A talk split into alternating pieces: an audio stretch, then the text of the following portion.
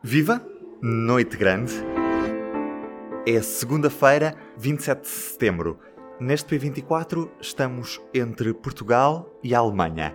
Eu sou o Ruben Martins e hoje temos eleições autárquicas numa noite em que o PS cantou vitória de novo. Palavra ao secretário-geral dos socialistas, António Costa. Já podemos dizer com toda a confiança que o Partido Socialista continua a ser o maior partido autárquico nacional, tendo a terceira vitória eleitoral consecutiva em eleições autárquicas, quer em número de câmaras, quer em número de freguesias. Lisboa, tac-a-tac. No fim, vitória inesperada de Carlos Moedas. O importante esta noite é que ganhamos a presidência da Câmara de Lisboa. Há 14 anos, há 14 anos que a Câmara era governada por um poder socialista e hoje temos a capacidade, e podemos dizê-lo aqui, que esta mudança é histórica. É ele o vencedor da noite, mas tem ainda a tarefa difícil de procurar estabilidade numa Câmara com maioria de vereadores à esquerda.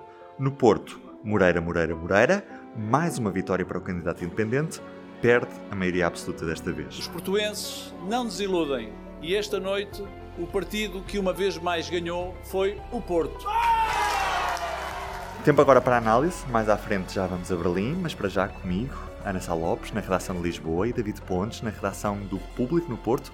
Viva, bem-vindos! Ana, começo mesmo por ti. O, o, PS continua a ser o maior partido autárquico português, mas perde Lisboa, não tem nenhum resultado digno de se poder afirmar no Porto e também perde Coimbra. Portanto, perde estas uh, cidades que, de certa forma, uh, são muito importantes no, no mapa político nacional.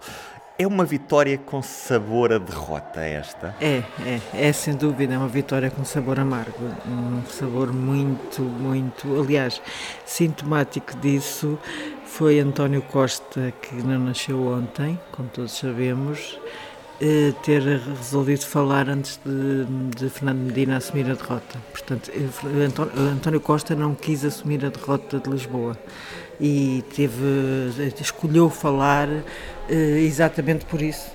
Conhecemos-lo há muitos anos e sabemos que ele se quis poupar Uh, aquela derrota, que obviamente é uma derrota dele, no, uh, embora a Fernando Medina disse que a derrota, derrota de hoje é uma derrota que é pessoal e intransmissível. O Partido Socialista fez tudo, em todos os momentos, para que nós pudéssemos ter os recursos, os meios para podermos fazer diferente. Mas obviamente que uma derrota do PS na maior cidade do país é objetivamente uma derrota também do seu secretário-geral. Uhum. O PS acaba por perder por excesso de confiança na partida para estas eleições, acabava por uh, dar a ideia de que estava praticamente tudo ganho, que Medina ia ter uma maioria confortável e chegamos a esta noite eleitoral e olhamos por exemplo, o exemplo da cidade de Lisboa, em que uh, Fernando Medina acaba por perder a Câmara para a coligação Novos Tempos de, de, Direita? Eu acho que, por acaso, talvez Fernando Medina é capaz de ter sido os primeiros a perceber que podia ter uma derrota quando Uh, aliás, lembrou isso há bocadinho, quando convidou o PCP e o Bloco de Esquerda para uma coligação pré-eleitoral, lembrando que na lei eleitoral autárquica, por um voto se ganha, por um voto se perde. Ele, de facto, falou com eles, mas eles recusaram.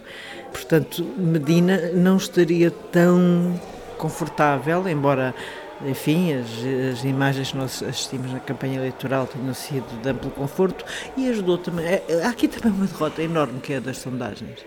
E, aliás, eu não sei porque é que nós continuamos a pagar a peso de ouro sondagens, que se revelam num caso destas sondagens dá uma maioria absoluta a Fernandina. Estamos a, a, falar, não estamos a falar de pequenos erros, estamos a falar de, de, de uma coisa absolutamente escandalosa de, de, de, ao lado, não é?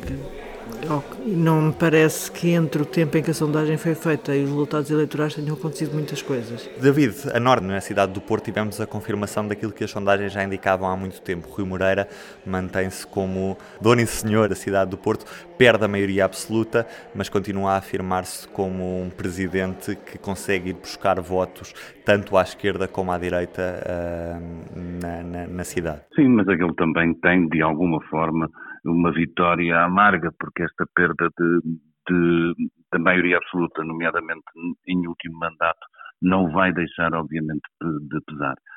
salientar também um mau resultado do PS, que baixa muito, tem porventura um dos seus piores resultados sempre na cidade, e apesar de tudo, embora porventura Rui Rio desejasse ainda mais a subida do, do, da votação no PSD, também acho que é um ponto a assinalar na, na cidade, pelo menos em capital político, que é o Porto. No resto, eu acho que o Norte esteve bastante mais pacífico, há resultados simpáticos para o PS na zona de Viana do Castelo, mas também para um bocadinho mais abaixo para o PSD, nomeadamente em Barcelos, mantêm-se grandes bastiões como são Braga, Vila Real, que se mantêm inalterado.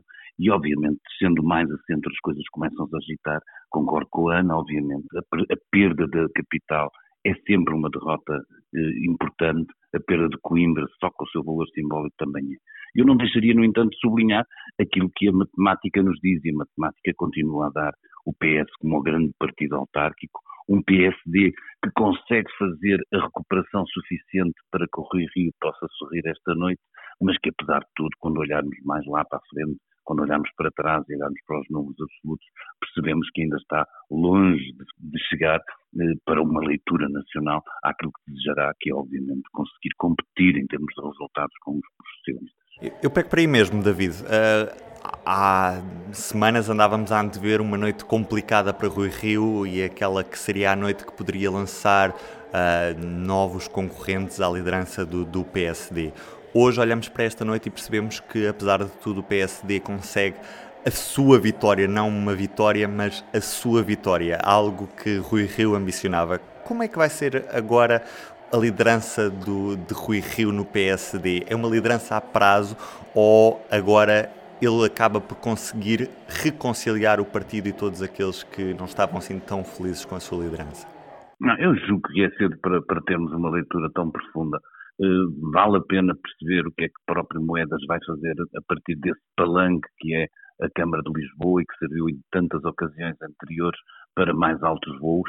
De qualquer forma, quer as vitórias eh, simbólicas de Lisboa, Coimbra, Funchal, que são obviamente importantes, quer o facto de ter conseguido subir o número de, de câmaras, como eu disse, corresponde àquilo que eram, pelo menos até de uma forma, eu julgo que ele estava preparado para com menos eh, cantar vitória, mas desta forma está obviamente mais confortável. Os seus uh, adversários terão que esperar por melhores oportunidades, terão que obviamente esperar que o efeito das autárquicas se possa desvanecer, isso acontece, a política demora algum tempo e, e, nós não sabemos ainda o que tudo isto provocará em termos de ondas de choque, quer no próprio PS, e por isso eu acho que é, é, é cedo. Hum, claramente, o partido dos opositores do Rio Rio teve esta noite uma derrota e, e, isso vai pesar nas opções que irão tomar nos próximos tempos. Uhum. E Ana, hum, tínhamos Fernando Medina como um dos potenciais candidatos à, à liderança do, do, Partido Socialista, a suceder a António Costa. Depois desta noite acaba, de certa forma, a carreira política de Fernando Medina? Não, Fernando Medina é muito novo Fernando Medina é muito novo, não, não acho que não se possa falar de maneira nenhuma em acabar a carreira política. Agora, eh, ele por acaso deu uma resposta interessante quando essa questão foi colocada sobre o seu futuro político foi dê-me um bocadinho mais de tempo, porque o meu futuro até há pouco tempo era ser Presidente da Câmara de Lisboa. A verdade é que Fernando Medina tinha pensado nas contas dele não ir agora a esta possível sucessão de Costa daqui a dois anos, portanto iria ficar os quatro anos na Câmara de Lisboa e, e depois, enfim, poderia fazer outras coisas, cantar-se a Belém, enfim. E havia uma quantidade enorme de, enfim, de coisas que poderia fazer. Eh, em termos, obviamente, que esta derrota é um grande peso no capital político. Só que temos que pensar que a vida é feita uh, sem estar a querer ser muito medalhista de vitórias e derrotas. Fernandina é muito, muito jovem. Eh, tem 40 e poucos anos, não parece que ele fique marcado para o resto da vida por esta derrota, que foi uma derrota obviamente amarga, dura, via-se-lhe na cara como ele estava a sofrer, mas o homem tem 40 e tal anos, caramba. Não, não acho que vá ficar assim para o resto da vida. Eh, e com certeza que é um dos mais importantes quadros do PS e haverá muito para ele fazer. Sim, talvez na sucessão de, de, de Costa, que é aquilo que ele tinha mais próximo e que porventura estará na cabeça de muitos militantes socialistas como uma hipótese, obviamente aí as coisas ficam um bocadinho mais estreitas, não é? Fica, fica mais complicado porque afinal tudo tem que gerir nos próximos dois anos qualquer tipo de expectativas e essas então serão mais curtas. Sem dúvida nenhuma, David, mas eu acho que ele não tinha expectativa de ir à sucessão de Costa daqui a dois anos. Eh, por acaso Ainda, estou convencida claro. que ele iria depois, daqui a quatro, ou seis, ou oito, não sabemos, mas queria cumprir o mandato na Câmara de Lisboa. Mas, oh, claro que daqui a dois anos também não estou a ver Fernando Medina, tal como tu, David, uh, agora apresentar-se a uma candidatura há pouco tempo, não é? Sair desta noite, sair desta noite é difícil. Vale a pena, nós não sabemos e, e, os, e os ouvintes vale a pena saberem que estamos a gravar ainda muito em cima do, do, dos resultados. Não é? Há leituras finas que que, que, que, valerá a pena fazer olhando para esta perspectiva sempre nacional e as eleições autárquicas têm obviamente também essa importância, vale, vai valer a pena olhar sociologicamente onde é que está o voto, nomeadamente perceber, julgo eu que me parece importante, se o PSD recuperou de forma categórica alguma capacidade de, de, no voto urbano e jovem eh, estar presente ou não, acho que isso é, é daqueles dados que eu gostaria de ver nos próximos dias.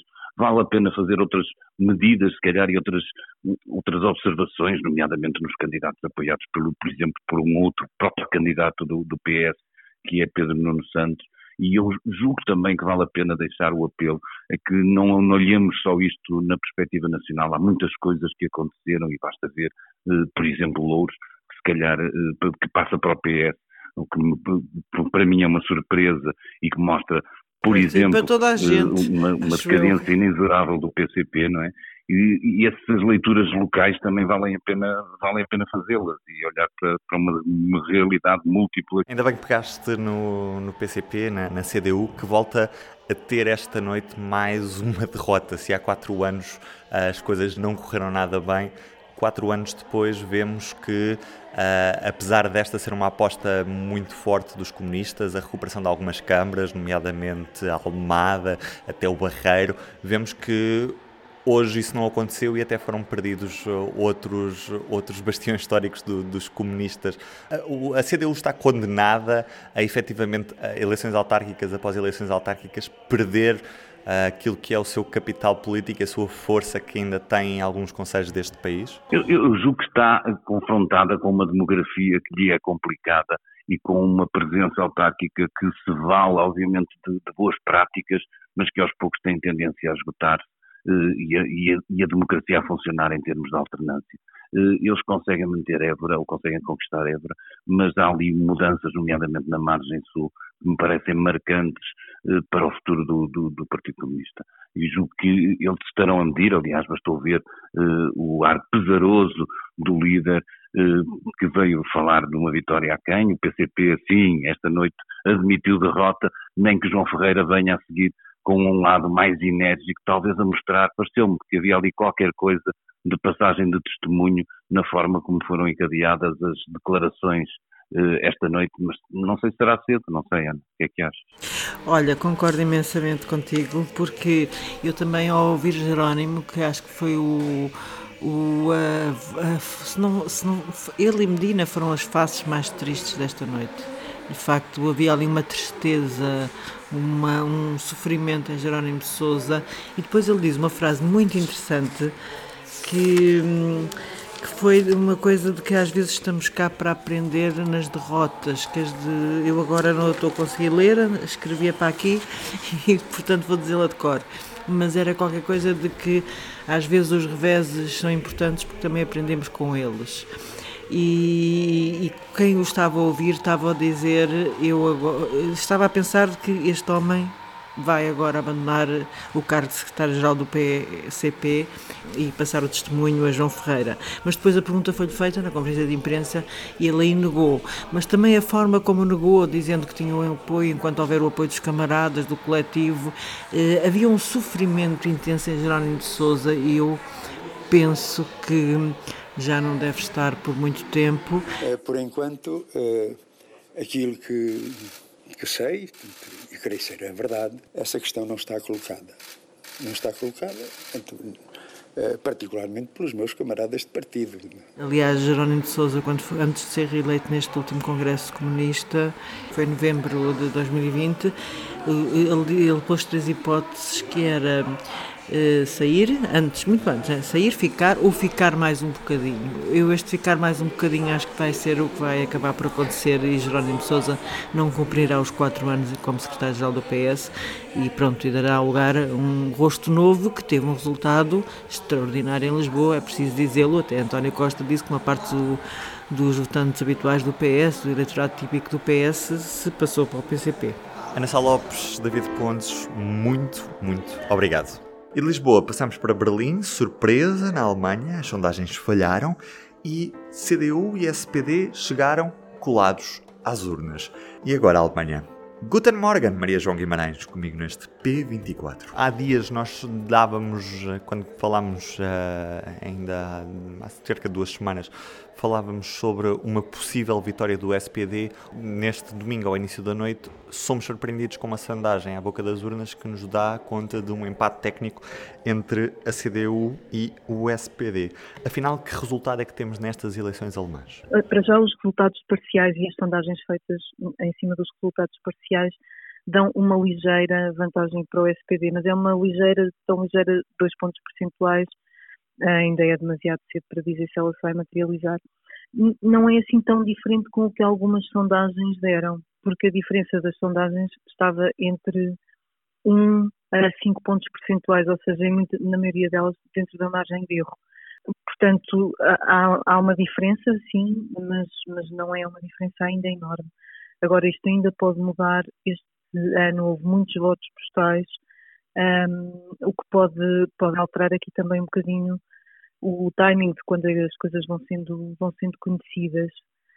Um, mas para já a dinâmica parece ser esta, não é? O SPD subiu bastante comparado com as últimas eleições, a CDU desceu imenso, de facto, uma das grandes histórias de, destas eleições é o, é o resultado da CDU é, é muito, quer dizer, não imagino como é que pode, possa não ser o pior resultado da sua história. Eles tiveram 31% em 49% e hoje, se, se tiverem o, o, que está a ser apontado entre 24% e 25%, é muito menos não é, do, que este, do que este mínimo histórico. Portanto, é uma, é difícil descrever, não é? Assim, uma, uma hecatombe. Agora, nesta próxima fase, depois de apurarem os resultados todos, o que é expectável é que o, o candidato social-democrata vá à procura de formar uma coligação de governo. O SPD vai, teoricamente, comandar esta coligação e para que lado é que se há de virar? Para uma coligação ao centro, um bloco central com a CDU,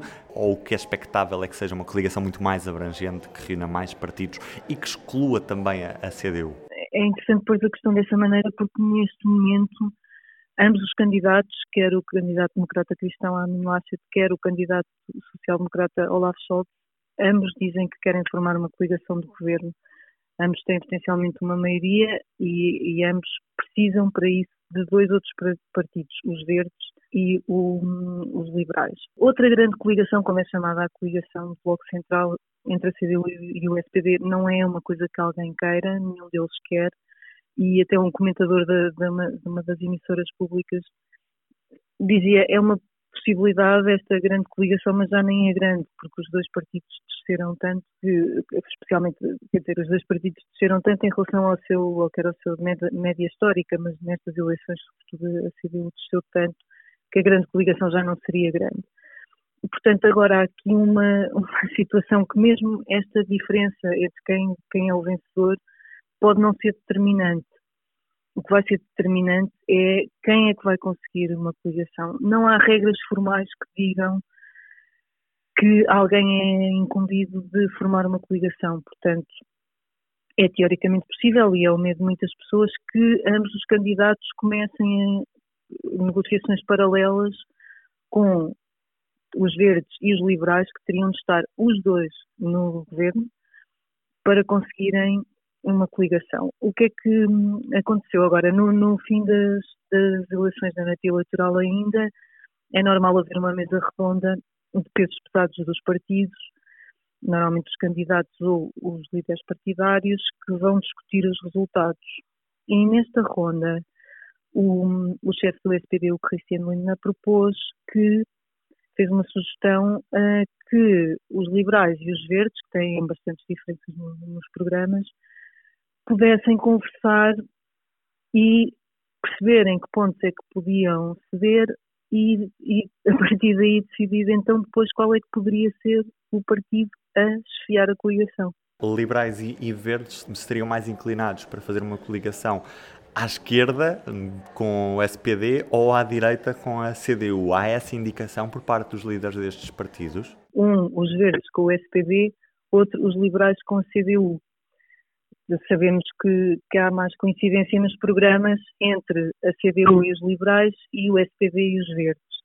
Uh, curiosamente, nesta ronda, um, a líder dos verdes, a Ana Helena Baerbock, não disse explicitamente qual era a coligação que preferia um, e estava a ser visto como poderia dar alguma força exagerada aos liberais, exagerada tendo em conta que o peso político e o resultado na, na eleição será mais baixo do que, do, do que o dos verdes, mas os liberais já recusaram uma vez uma coligação no, no final das eleições passadas com a CDU e os verdes e, portanto, foram bastante penalizados por isto e, portanto, é, é, difícil também, estão bastante mais pressionados para, para aceitar entrar numa coligação. Agora, isto de facto vai ser um processo certeza complexo.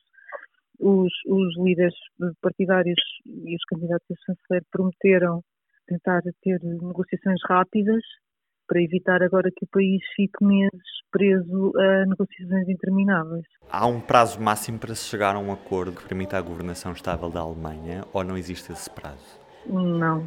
E, e o cenário de repetição de eleições é algo que, que passa pela cabeça dos, dos, alemães neste momento com um cenário tão, tão fragmentado? Ou os alemães são quase obrigados a entender-se e estes partidos são quase obrigados a entender-se para chegar a uma solução estável? Eu diria que a dada altura pode haver alguém que possa ameaçar com eleições antecipadas, mas acho, acho mesmo que, que, neste momento ainda não se põe, ainda não se põe essa questão. Os partidos estão muito pressionados para conseguir chegar a um entendimento. Eu lembro-me que pôs um pouco a possibilidade de eleições antecipadas no, final das últimas eleições. Eu penso que os, o partido que fosse visto como responsável por isso iria ser muito castigado nas eleições seguintes. E, e quer dizer, eh, acho que não, não, não é do interesse de ninguém que isso aconteça. Maria João, cá vamos ficar a aguardar por estas negociações, por esta grande coligação na Alemanha. Muito obrigado. Um beijinho, um beijinho. Bom trabalho, Ruben. E assim terminamos esta Noite Grande no Público. Eu sou o Ruben Martins e a análise vai continuar nos próximos dias, como sempre, em público.pt, também aqui no P24 e na edição impressa que nesta segunda-feira tem como capa Autárquicas abalam PS e animam PSD. Da minha parte é tudo por hoje. Tenha um bom dia e uma boa semana. Até amanhã. O público fica no ouvido.